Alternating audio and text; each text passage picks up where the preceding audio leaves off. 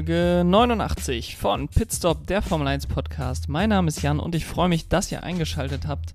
Wir haben viel zu bereden und wenig Zeit, deswegen wollen wir möglichst schnell direkt reinstarten in den Wochenendstarter für den großen Preis von Großbritannien, das Rennen in Silverstone.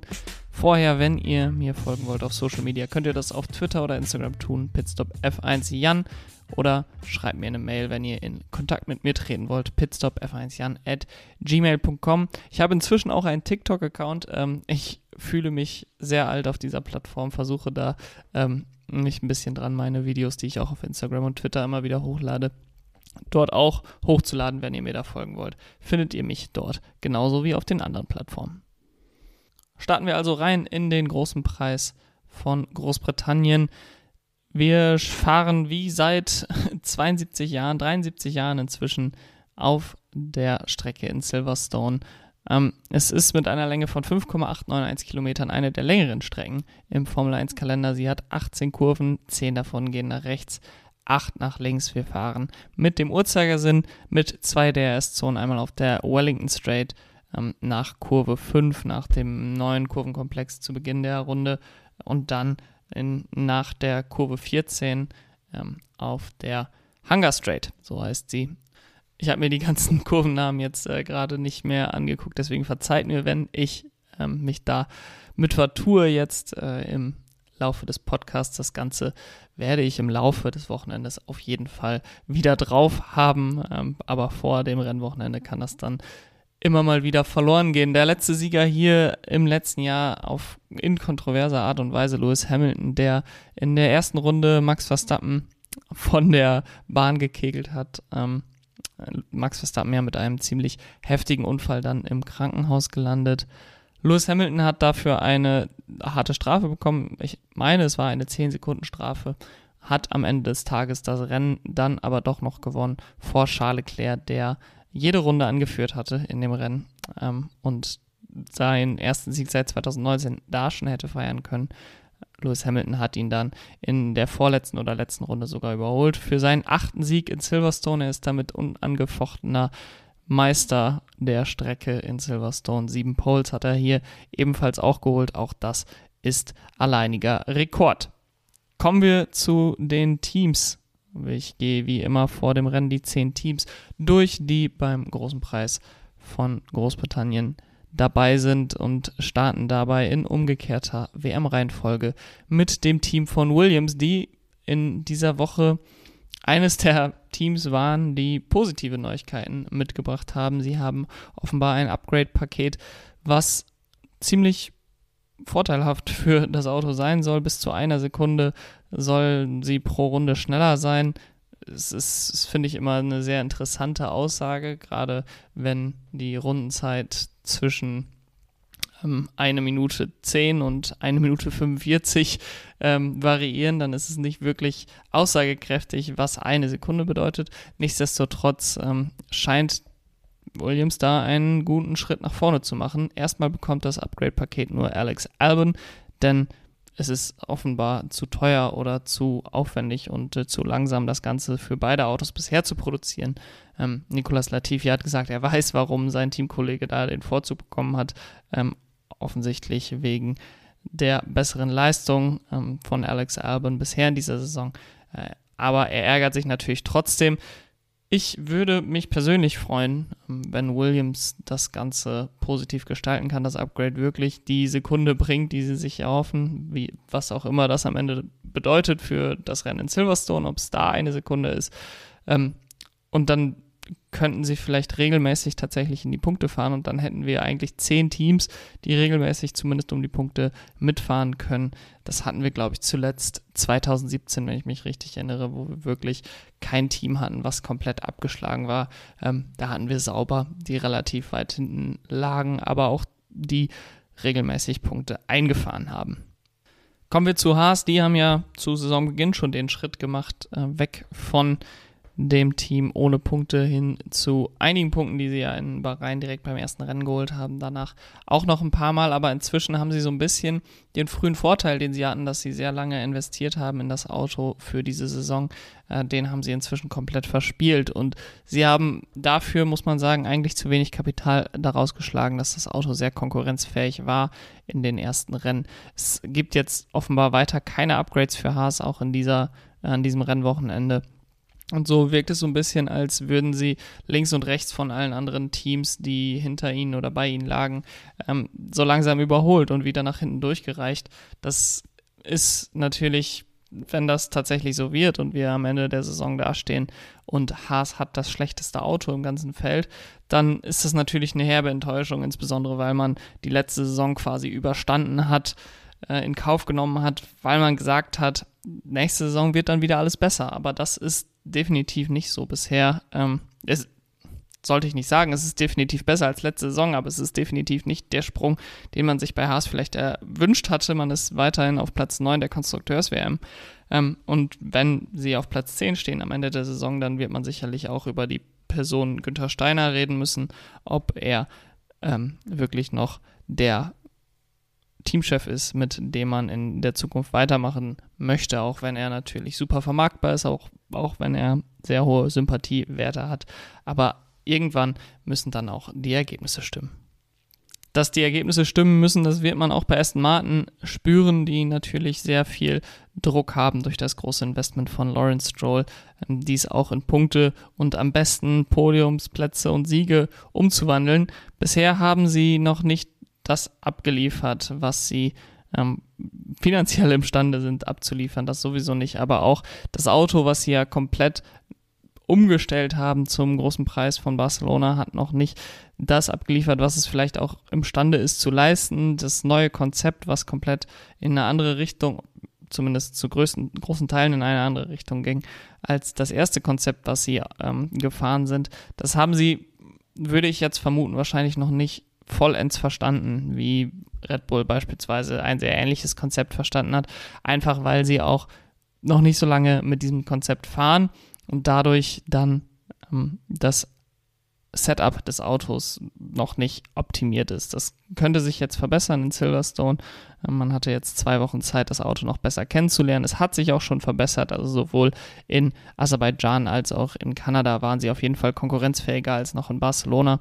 Und somit kann man leicht optimistisch sein, dass die Trendkurve weiter nach oben zeigt. Die Ergebnisse gerade in Kanada waren noch etwas ähm, ja, hinter den Erwartungen zurück, sicherlich. Aber das kann sich jetzt vielleicht ja ändern in Silverstone, wenn man ein gutes Setup hat. Und äh, ich glaube, insgesamt das Auto von Aston Martin ist noch besser als der achte Platz in der Konstrukteursweltmeisterschaft.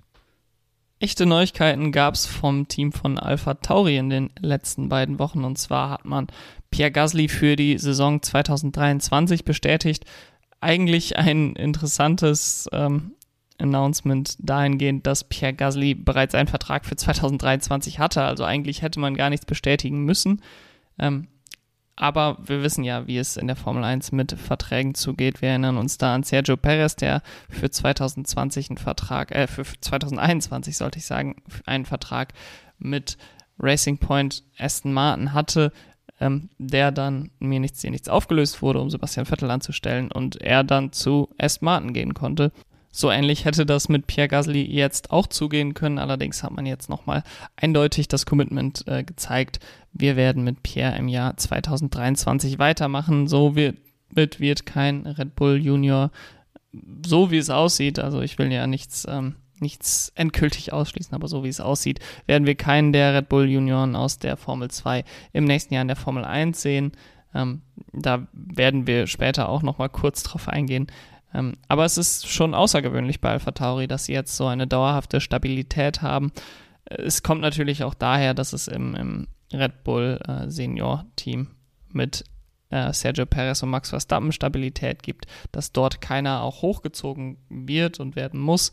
Und mit Pierre Gasly und Yuki Tsunoda hat man wahrscheinlich das Gefühl, zwei Fahrer zu haben, die besser sind als alle, die aus der Formel 2 hochkommen würden. Es ist sicherlich eine Meinung, die ich in diesem Moment auch so vertreten würde. Ähm, kann man drüber diskutieren. Äh, Liam Lawson ist sicherlich ein qualitativ sehr hochwertiger Fahrer, aber er ist auch noch sehr jung und könnte sicherlich in der nächsten Saison auch noch in der Formel 2 fahren und ein Jahr später dann hochkommen.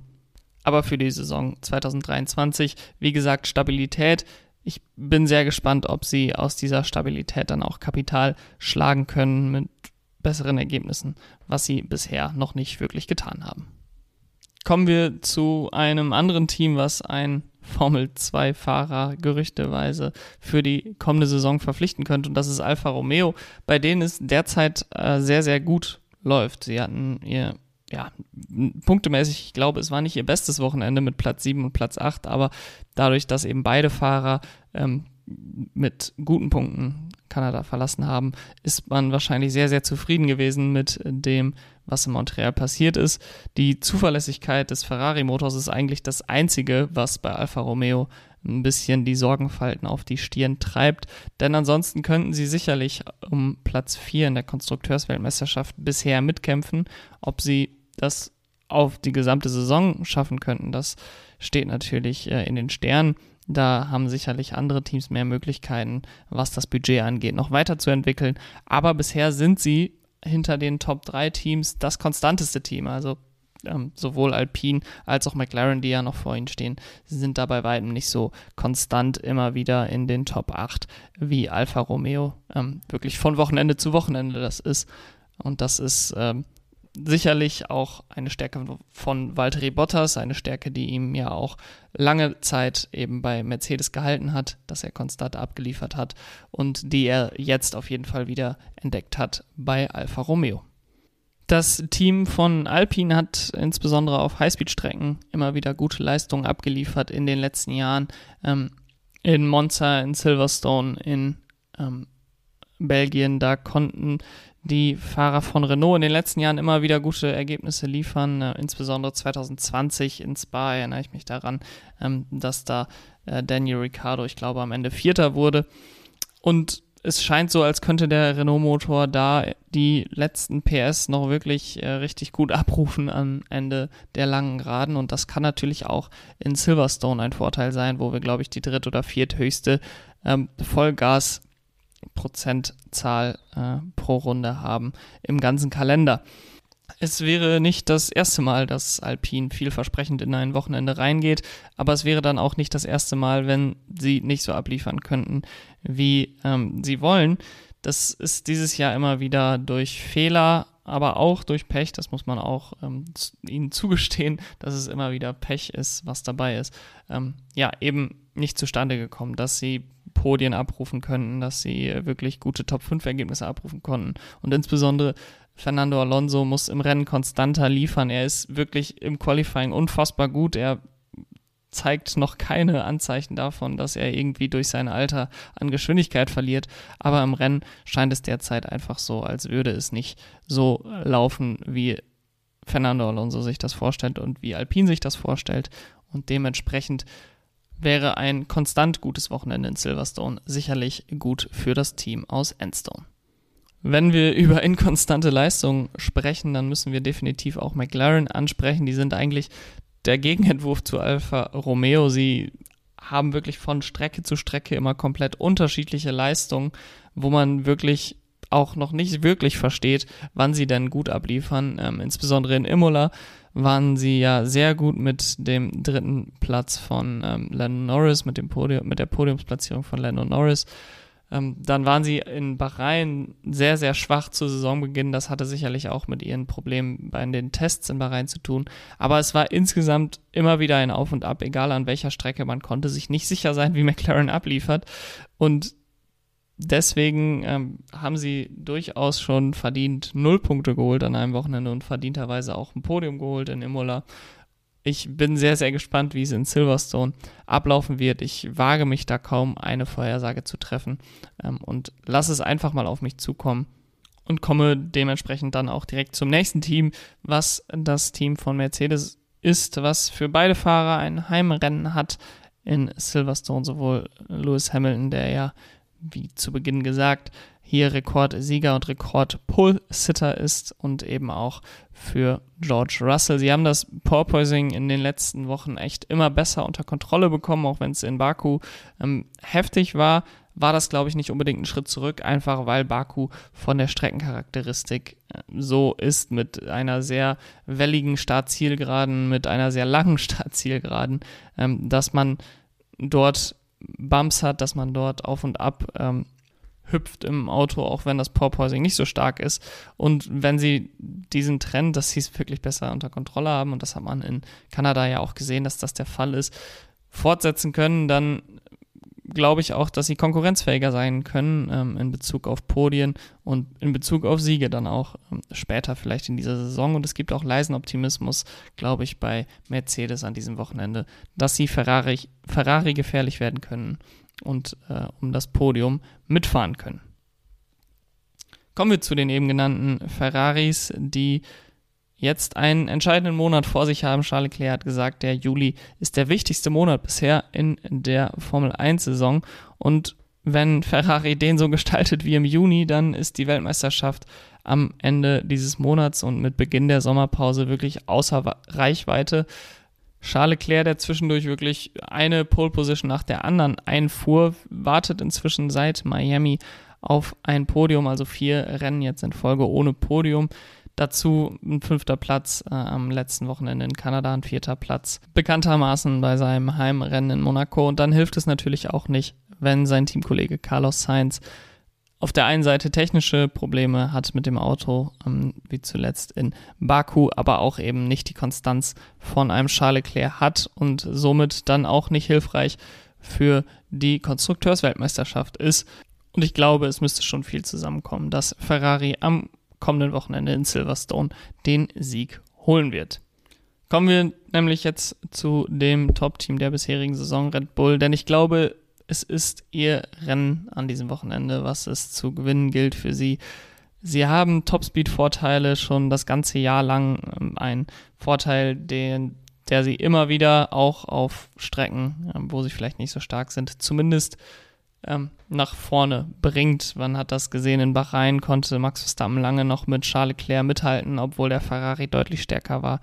Ähm, und dann auf den äh, Strecken jetzt mit den langen Geraden, wie beispielsweise in Silverstone, äh, wird der Red Bull sicherlich favorisiert sein. Klar, in Silverstone braucht man auch aufgrund der schnellen Kurven gut, eine gute Mischung zwischen ähm, Downforce und Highspeed, aber ich kann mir nicht vorstellen, dass Ferrari ähm, Red Bull ernsthaft gefährlich werden kann, höchstens im Qualifying vielleicht. Ähm, aber dadurch, dass wir auch einen sehr hohen Reifenverschleiß erwarten und Ferrari dort äh, schwächer ist als Red Bull, denke ich, dass Max Verstappen hier der absolute Top-Favorit ist. Es ist auch Ruhe eingekehrt auf der Strecke. Ich sage, Max Verstappen ist der absolute Top-Favorit.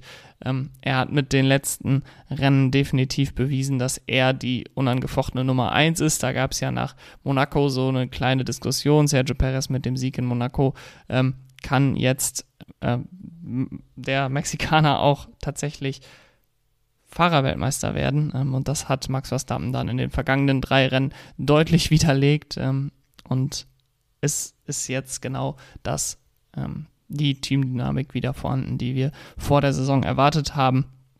Bis zur Sommerpause wird sich dann zeigen, wie spannend der WM-Kampf wird, wie sehr man gegen Ferrari kämpfen werden muss. Äh, aber bisher sieht es eher danach aus, als könnte Red Bull hier schon vor dem Sommer so eine kleine Vorentscheidung. Natürlich gibt es dann noch viele Rennen nach der Sommerpause, aber so eine kleine Vorentscheidung vielleicht treffen, wenn sie die übrigen Rennen auch noch gewinnen können.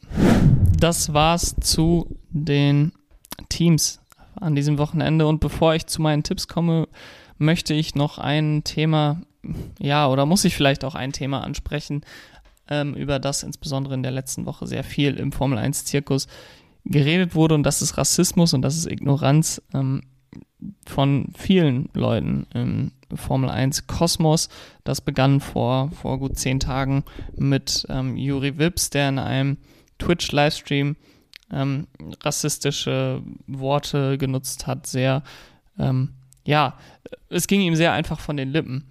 Ähm, und das setzte sich dann fort mit Nelson Piquet, bei dem ein, ein Ausschnitt aus einem Podcast ähm, geteilt wurde in, in den sozialen Medien, wo er ebenfalls rassistische Sprache nutzt, um Lewis Hamilton damit zu bezeichnen. ähm, was dann natürlich noch wieder ein, ein Schritt weiter ist, weil es da auf die persönliche Ebene geht und das Ganze, ich will nicht sagen, gipfelte dann darin, aber das Ganze endete dann darin an diesem ähm, Donnerstag, dass Bernie Ecclestone in, ins britische Fernsehen ging und nochmal deutlich gesagt hat, ähm, dass er Wladimir Putin weiter unterstützt. Er hat gesagt, er würde ähm, eine Kugel zu, für Wladimir Putin äh, abfangen. Es ähm, war ein, ein sehr bizarres Interview, ähm, wo er auf irgendeiner Terrasse in Ibiza saß und über den Krieg in der Ukraine interviewt wurde. Äh, da möchte ich gar nicht zu sehr drauf eingehen, sondern ich möchte an dieser Stelle, glaube ich, über das große Ganze reden, ähm, was ziemlich schwer ist, muss ich sagen, an dieser Stelle. Es fällt mir, fällt mir schwer, da die richtigen Worte zu finden, aber ich versuche es trotzdem ein bisschen, denn es ist eine Diskussion an dieser Stelle aufgekommen, die aus meiner Sicht nicht immer unbedingt zielführend ist. Es wird dann darüber diskutiert, muss jetzt Juri Wips aus dem Red Bull Junior Team, aus dem Red Bull Junior Programm rausgeworfen werden? Muss jetzt Nelson Piquet ähm, aus der ähm, aus dem Formel 1 Paddock ausgeschlossen werden? Sind das jetzt die, die Schritte, die gemacht werden müssen? Die, die wurden jetzt getan. Juri Wips hat seine Unterstützung von Red Bull verloren, auch wenn es wohl danach aussieht, dass er für Hightech weiterfahren darf in der Formel 2. Ähm, und Nelson Piquet hat ähm, jetzt erstmal, ich weiß gar nicht, ähm, wie dauerhaft dieser ist, aber ein, ein Verbot für ähm, das Formel 1 Paddock bekommen und hat auch seine Ehrenmitgliedschaft in der ähm, äh, britischen ähm, Automobilverband äh, aberkannt bekommen. Und ich frage mich dann immer, ob das die richtigen Konsequenzen sind, die wir daraus ziehen müssen, denn klar, ähm, das Verhalten sowohl von Juri Wips als auch von Nelson Piquet war falsch und klar, beide müssen daraus Konsequenzen ziehen oder Konsequenzen müssen daraus gezogen werden von anderen Leuten ihnen gegenüber, weil man das Zeichen setzen muss, wir akzeptieren das nicht. Die Frage, die ich mir dann stelle, ist, was, was ist der nachhaltige Vorteil davon? Wie viel bringt es Menschen mit Rassismuserfahrung, wenn ein Nelson Piquet aus dem Formel 1 Paddock rausgeworfen wird oder ist das von Formel 1 Seite ein Aktionismus, um ein klares Zeichen gegen Rassismus zu setzen, was ich auch in keinster Weise kritisieren will. Das ist ein gutes Zeichen. Aber vielleicht muss man, muss sich jeder von uns, jeder, der die Formel 1 verfolgt, jeder, der ähm, in einer deutschen weißen Mehrheitsgesellschaft lebt, ähm, wo Rassismus auch heutzutage noch zum Alltag dazugehört. Ähm, und in der Formel 1, die seit Jahrzehnten dominiert ist von weißen Männern, ähm, was können wir alle tun, um dem Ganzen auch vorzubeugen und dem Ganzen auch wirklich das Ganze wirklich in eine richtige Richtung zu bringen. Und ich glaube, das Wichtigste, was man dabei tun kann, ist ähm, Leuten mit Rassismuserfahrung zuzuhören, insbesondere Lewis Hamilton zuzuhören, ähm, wenn man selber mitbekommt, wie sich Leute im Umfeld rassistisch verhalten, dann sollte auch das im privaten Umfeld direkt angesprochen werden, klar angesprochen werden. Und ich weiß, dass das auch nicht immer ganz einfach ist.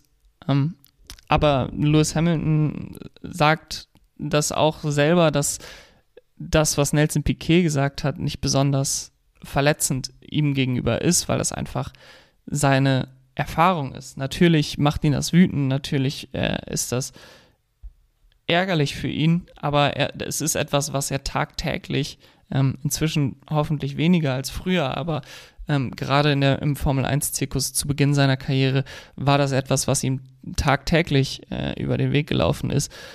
Und ich hoffe, dass die Messages, die Lewis Hamilton dann sagt, dass die nicht abgetan werden. Ähm, und da muss ich ehrlicherweise sagen, dass ich die Kommentare von Max Verstappen ähm, sehr schwach fand, der über sein, äh, und das muss man als Disclaimer dazu sagen, über seinen Schwiegervater Nelson Piquet gesagt hat, ähm, es ist nicht richtig gewesen, was er gesagt hat, aber er ist definitiv kein Rassist. Und ich glaube, das ist auch ein Punkt, den viele in diesem Zusammenhang nicht verstehen. Es geht nicht darum, wer jetzt ein Rassist ist und wer kein Rassist ist. Es ist ein Wort, was immer wieder herumgeworfen wird, du bist ein Rassist, ich bin kein Rassist. Aber es geht doch darum, was am Ende wirklich die Leute an rassistischen Aussagen treffen. Und dann ist es ganz egal, ob die Menschen 99 Prozent ihrer Aussagen eben ähm, unproblematisch gestalten. Es ist doch ein Zeichen auch einer Gesellschaft, bei, in der Rassismus toleriert wird, dass dann gesagt wird, ich bin kein Rassist, aber ich äußere mich trotzdem rassistisch gegenüber anderen Menschen. Ähm, und ich glaube, man muss wegkommen davon, sich als nicht Rassist darstellen zu wollen, sondern ähm, einfach sein eigenes Verhalten in Bezug auf Rassismus, in Bezug auch auf Intoleranz äh, in anderen Bereichen. Ich möchte es nicht nur auf Rassismus ähm, beziehen, sondern eben auf Intoleranz und Ignoranz in anderen Bereichen einfach mal selber reflektieren. Und ich glaube, ähm, das ist schon ein ganz wichtiger Punkt. Wie gesagt, ich sehe es durchaus richtig, dass es Konsequenzen gibt, sowohl für Juri Wips als auch für Nelson Piquet. Das Verhalten ist inakzeptabel. Das heißt nicht, dass das Verhalten ähm, für ewig jetzt zu sperren und äh, einem Ausschluss aus allem führen sollte, aber man sollte auch nicht ähm, den Aktionismus auf der einen Seite, dem Aktionismus auf der einen Seite applaudieren und dann auf der anderen Seite eben keine persönlichen Konsequenzen daraus ziehen, ähm, was dort eben in den letzten beiden Wochen vorgefallen ist. Ich hoffe, es ist ein bisschen rübergekommen, ähm, was ich sagen will, was ich sagen wollte. Lewis Hamilton hat auch gesagt, es war schön zu sehen, wie sehr viele im Formel 1-Zirkus eben dann eben zur Seite geeilt sind, ihn unterstützt haben.